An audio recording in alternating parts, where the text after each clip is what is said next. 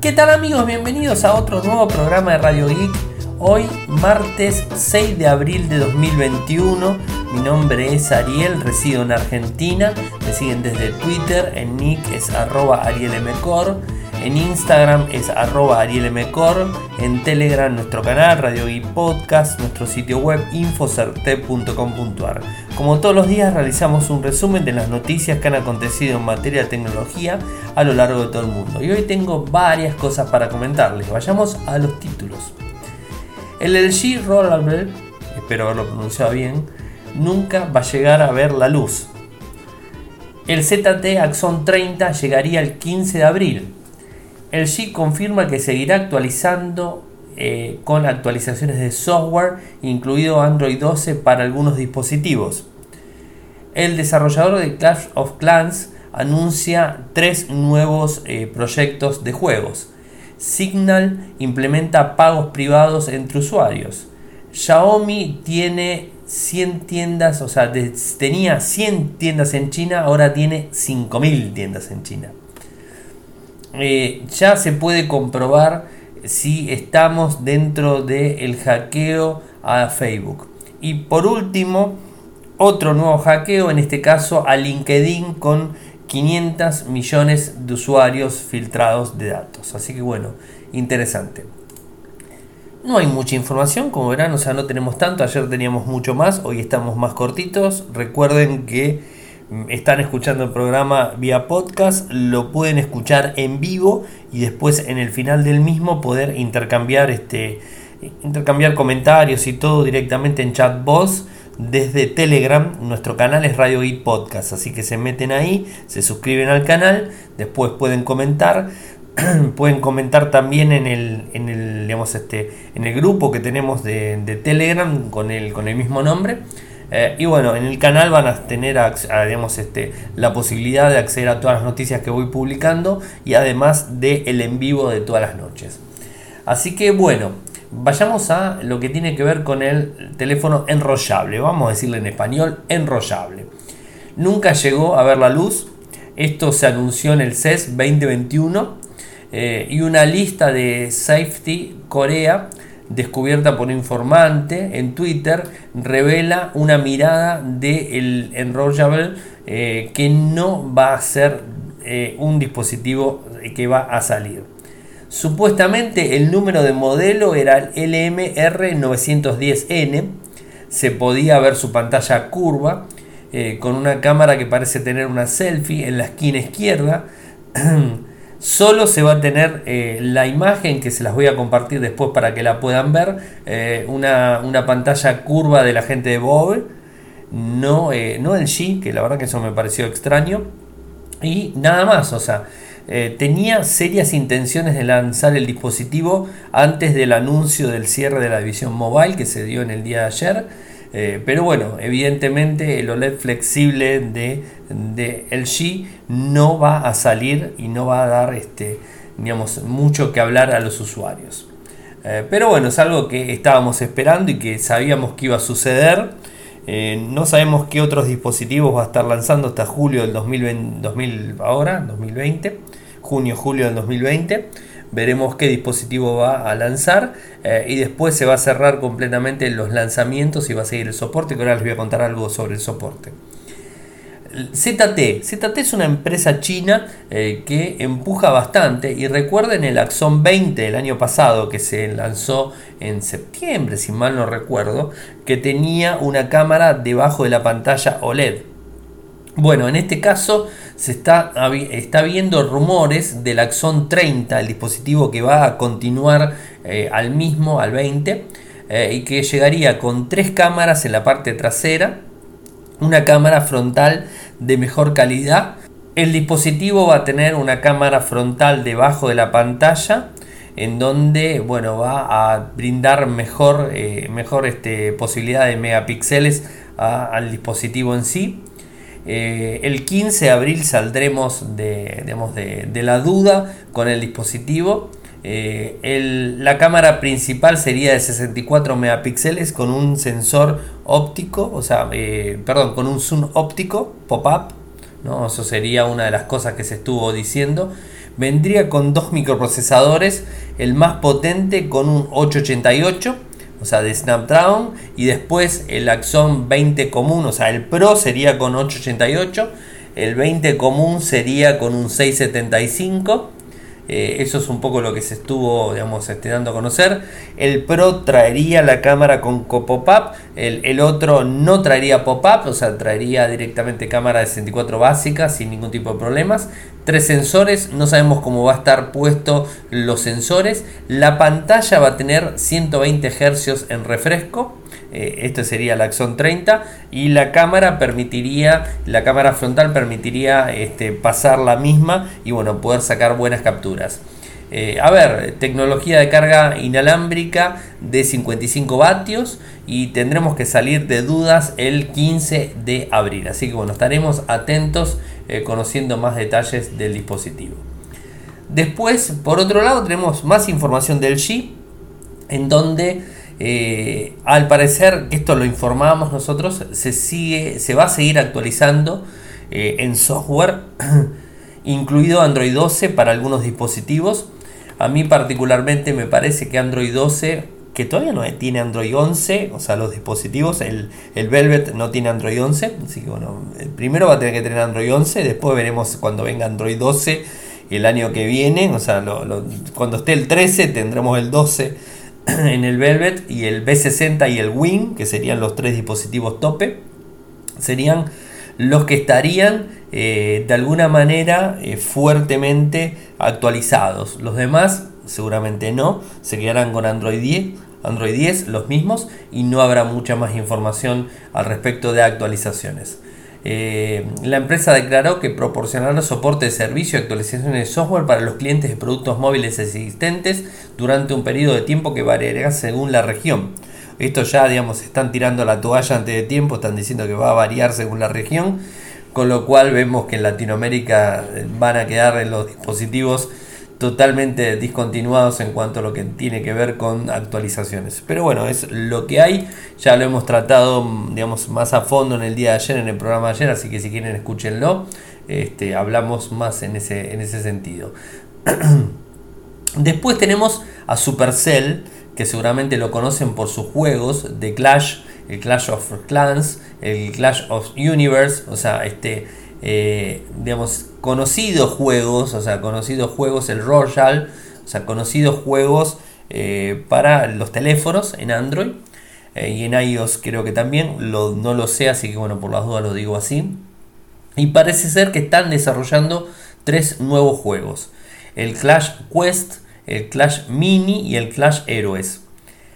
son tres juegos diferentes que van a ser de aventuras, obviamente tácticas, eh, a ver, el Clash Quest es un juego de aventuras tácticas por turnos.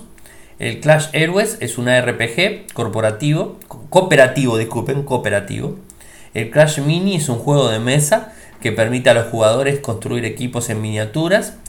Eh, los juegos se encuentran en, digamos, en etapa temprana de desarrollo, así que bueno, hay que, hay que tener un poco más de tiempo.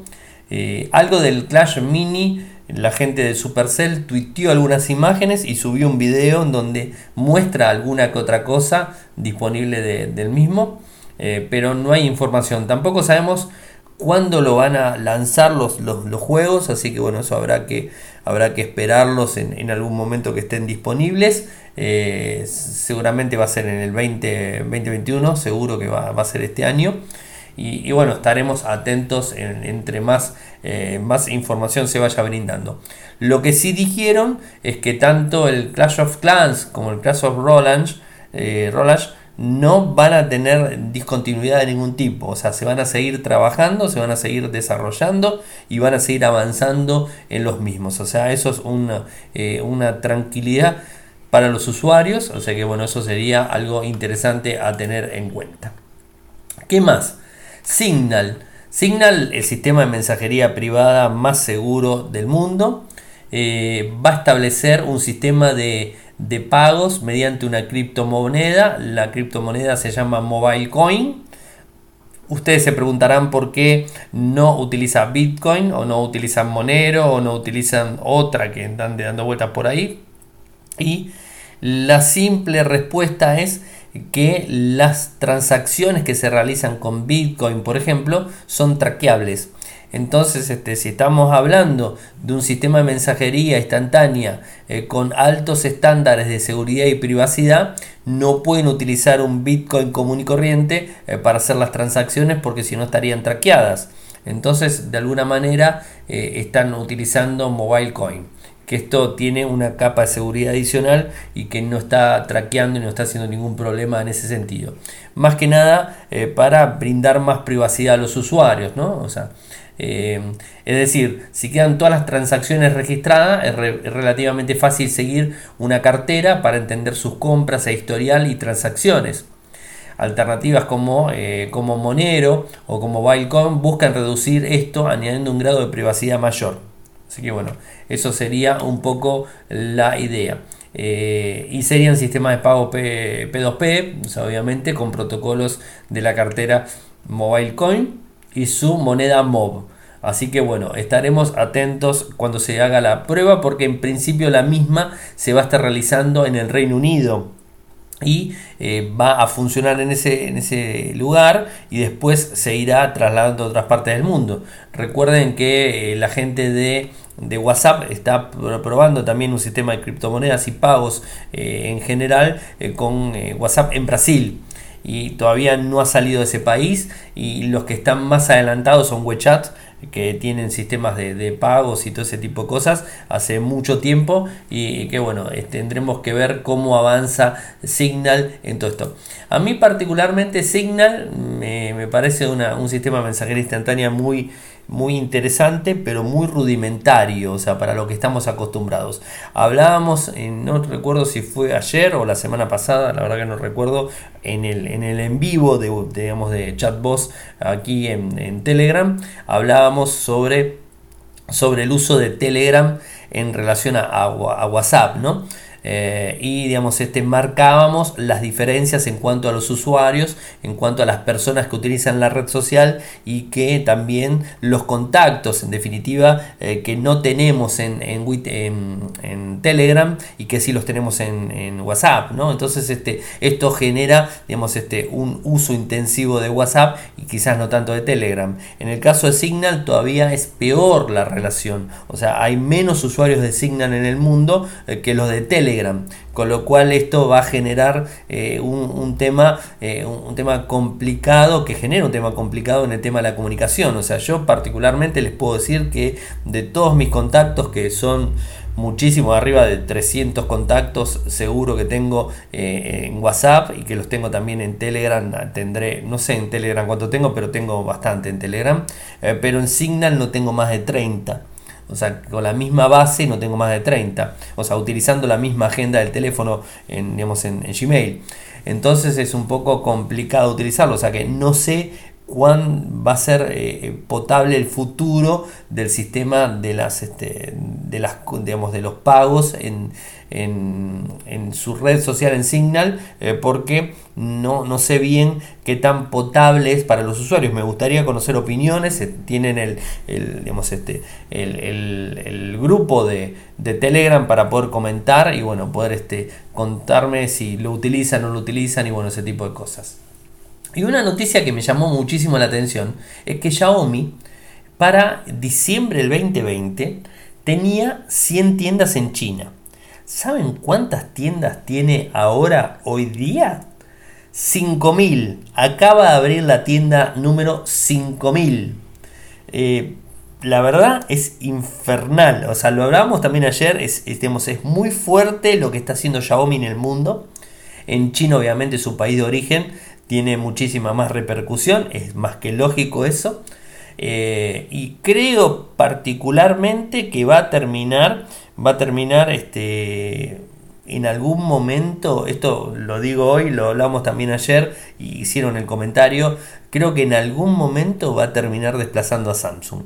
Como casi casi lo desplaza Huawei a Samsung de número uno en ventas en smartphone, me parece que eh, Xiaomi va a reemplazarlo a Samsung, no ahora, o sea, no, no en, el, digamos, en el corto tiempo, sino este, en, un, en un plazo no muy grande tampoco, o sea, no, no muy grande, va a reemplazarlo a nivel ventas en el mundo. Eh, tiene tiendas en todos lados eh, y ayer me quedó eh, uno, uno, de los temas que me quedó, o sea, de las tiendas que tiene Latinoamérica, es un poco complicado. Una de las preguntas que me hicieron, de paso los, los interiorizo en los off de, en, en, los que son en vivo y cuando hablamos directamente con la gente que está disponible, que ya veo que hay 4 o 5, eh, cuando hablamos con ellos justamente salió el tema de por qué en Argentina no, no, eh, no ingresan con una tienda de Xiaomi. Y bueno, tengo que comentar para, todos porque realmente uno quiere comprar un Xiaomi en Argentina, o sea, escucha mucha gente de Argentina el programa, quiere comprarlo en, en Latinoamérica, lo compra porque hay tiendas oficiales, hay resellers, hay tiendas oficiales lo quiere comprar en Europa, descartado. O sea, en España, descartado. Está, hay tienda por todos lados de Xiaomi, así que ni lo menciono eso. Pero ¿por qué no en Argentina? Y un poco el problema, el problema que tiene Argentina es la, eh, lo, alto que tiene que ver con los impuestos y con este, el desembarco de una empresa en el país. O sea, el desembarco de la empresa en el país es muy complicada por las legislaciones que tenemos. O sea, estamos bastante, no quiero herir susceptibilidades, pero bastante cerrados al mundo, o sea, no estamos abiertos al mundo. Entonces, este, Argentina hablo, ¿no? Eh, y bueno, o sea, Xiaomi eh, no va a desembarcar en Argentina porque realmente desembarcar en Argentina le implicaría costos similares a lo que puede llegar a ser desembarcar en Estados Unidos, algo que Volcan estaba comentando en el día de ayer que, no hay, ¿no? Entonces desembarcar en, Estados Unidos le saldría, en Miami por ejemplo, le saldría más barato, o sea, con, con el desembarco de Argentina pondría tres o, o cuatro eh, tiendas en Miami, o sea, realmente todas las empresas con las que hablé y que de alguna manera se establecieron en Argentina me dijeron, Ariel, me costó más, más eh, comprar un departamento en Argentina para hacer una empresa, que muchos lo han hecho y, he hablado con ellos, eh, empresas de, motherboard, no, no, les voy a decir la marca, pero una empresa de motherboard china, me lo dijo en su momento uno de los directivos, me salió más caro poner un, un departamento acá en Argentina que comprar dos departamentos y ponerlo en Miami y poner la empresa en Miami, me salió muchísimo más caro. Realmente Argentina está bastante cerrado en ese sentido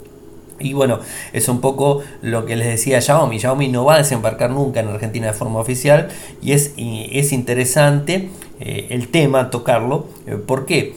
Eh, porque hay mucha demanda en Argentina y, lamentablemente tenemos que recurrir bueno, lamentablemente entre comillas, pero tenemos que recurrir a tiendas como Mercado Libre o algún este, importador en donde nos cobran los dispositivos mucho más caro de lo que valen. Eso también hay que, hay que reconocerlo. O sea, del 2020 hacia atrás, o sea, no voy a decir por qué del 2020 hacia atrás, pero el que vive en Argentina lo sabe, los dispositivos Xiaomi costaban un precio del 2020 con la nueva gestión hasta adelante, los dispositivos Xiaomi cuestan muchísimo más. Porque bueno, el dólar eh, digamos, explotó muchísimo, eh, digamos, este, en la nueva gestión explotó muchísimo y bueno, generó eh, que los dispositivos en dólares cuesten demasiado y hoy por hoy, como tenemos, son, son pocas las variantes, por eso un poco lo que decíamos con el G, en donde realmente perder al G para Argentina es importante eh, es malo perderlo al G, eh, porque tenemos dos compañías solamente para poder comprar, eh, que es Motorola y Samsung. Y no tenemos otra compañía, no, no hay competencia. Entonces realmente no está bueno perderlo, o sea, perder al G. y bueno, y más que nada porque las, los importados, los dispositivos chinos importados cuestan fortuna. Hoy por hoy no se puede comprar ninguno. Así que bueno, eso sería un poco para que tengan una idea un, este, un Mia 2 que se sigue vendiendo en Argentina, inclusive nuevo se sigue vendiendo, está a 30 mil, 40 mil pesos, mientras un Motorola, un Moto G, eh, un Moto G9 Plus está a 38 mil pesos, por ahí más o menos. Entonces, realmente uno dice, me voy a comprar un Mia 2 o me voy a comprar un Mia 3 que sale como 50 mil o me voy a comprar un Moto G9 Plus. O sea, prefiero comprar un Moto G9 Plus, no hay vuelta. O una de la línea A de, de Samsung, me parece que conviene mucho más. Y además los saco en cuotas, algo que no se puede sacar en cuotas por un importador o por Mercado Libre, te cuesta fortuna realmente las cuotas, entonces es un poco complicado. Me fui del tema, yo sé que me fui del tema, Pero quería de alguna manera hacer una analogía con la diferencia que está Xiaomi en el mundo avanzando de forma eh, agigantado, o sea, de forma agigantado, poniendo tiendas en todos lados, y como en nuestra región, en Argentina, las cosas son bastante más complicadas, o sea, son complicadísimas realmente. Así que bueno, quería simplemente hacer la analogía y contarlo. Me quedan dos más para, para contarles ahora. Eh, gente, eh, está disponible el sitio web. Les voy a pasar el enlace porque me parece que va a ser más fácil que todo esto. En, digamos, en el podcast van a tener los enlaces y van a tener el enlace de cómo ir y buscarlo. O sea, este Have I've been Pownet, eh, la web operada por TryHand eh, que es una de las mejores, eh, mejores redes webs eh, para poder comprobar si nuestro correo electrónico se ve o no se ve afectado por la vulnerabilidad en lo que tiene que ver con Facebook. Así que bueno, les voy a pasar. También pueden ver el teléfono, o sea, el teléfono ponen con el, más, más 01 que es Estados Unidos, más 54 que es Argentina o más lo que sea, del país que sea. Bueno, lo ponen directamente y pueden buscar su teléfono o su correo electrónico en los más de 500 millones de números este, filtrados. Así que bueno, eso se los voy a estar pasando para que lo accedan directamente. Y como no faltaba otra cosa, tenemos que eh, LinkedIn también se filtraron, se filtraron datos de 500 millones de usuarios y estos son muy nuevos, o sea, es bastante nuevo. 533 millones. Eh, se encuentra en, los datos el nombre completo, teléfono, ciudad, trabajo, incluso correo electrónico y todo nuestro historial de LinkedIn, es una red social para trabajo, bueno, se encuentra disponible. Eh, la verdad que es, es, un tema bastante complicado la, seguridad y cómo, cómo, se lo toman las grandes empresas, ¿no? porque no se entiende realmente cómo sucede. De hecho, Facebook todavía no salió a aclarar la, digamos, este, la brecha de seguridad del 2019 que generó todo ese, ese problema de, digamos, de, de la data filtrada con los usuarios.